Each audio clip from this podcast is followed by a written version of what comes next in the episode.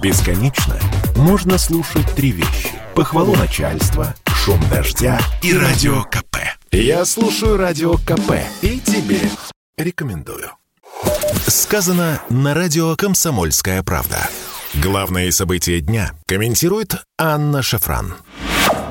Мы тут переживаем, что некоторые так называемые общественные деятели слишком много себе позволяют в последнее время. Но давайте вспомним вот это вот знаменитое про биомусор – как любят некоторые ультралиберальные товарищи выражаться в отношении своих оппонентов. Но давайте поподробнее, друзья, посмотрим, а что же у нас в российском законодательстве и как обстоят дела, в принципе, по отношению к тому, кто и что есть человек. Накануне в Москве состоялась пресс-конференция, которая называлась «Права и достоинство человека на перинатальной стадии развития». А почему эта пресс-конференция состоялась и что же стало информационным поводом?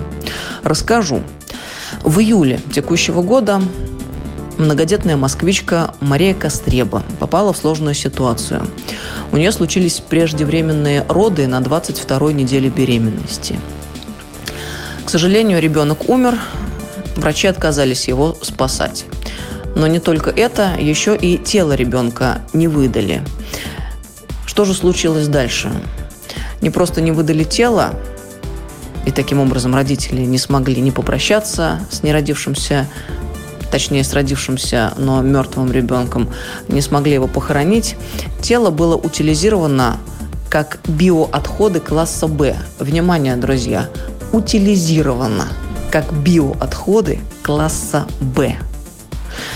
То есть вполне себе сформировавшийся человек, у которого есть руки, ноги, сердце, мозг, все э, органы, э, какие положено иметь э, человеку, то есть абсолютно нормальный человек, которому всего лишь, как выясняется, по а, формальным обстоятельствам не хватило трех дней для того, чтобы быть признанным ребенком, вот этот вот плод был просто утилизирован. Выясняется, что у плода человека в таком состоянии нет никаких прав и достоинств. Еще раз сделаем акцент на том, что в выдаче тела родителям было отказано. То есть они не смогли не только попрощаться с ребенком, они не смогли его похоронить. С ребенком, который выглядел как абсолютно нормальный, но просто очень маленький и слабый ребенок. Что происходит с нами, друзья? В кого мы превращаемся? И на кого мы как общество похожи, если мы позволяем себе такого рода из ряда вон выходящие эпизоды? Скажите, может ли плод человека – как это принято называть, считаться биомусором и утилизироваться как биоотходы класса Б.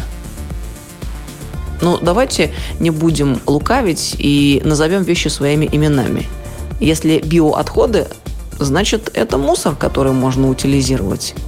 Вообще звучит чудовищно. Мне кажется, что если мы, как великая держава, все больше и больше осознаем себя в окружающем пространстве как та страна, которая просто обязана взять на себя роль лидера по защите традиционных ценностей в мире, на что есть абсолютный запрос со стороны большинства здоровых граждан в большинстве стран мира. Можем ли мы себе позволить такого рода ужасающие а, обстоятельства, связанные с экстраординарными, абсолютно античеловеческими положениями в российском законодательстве.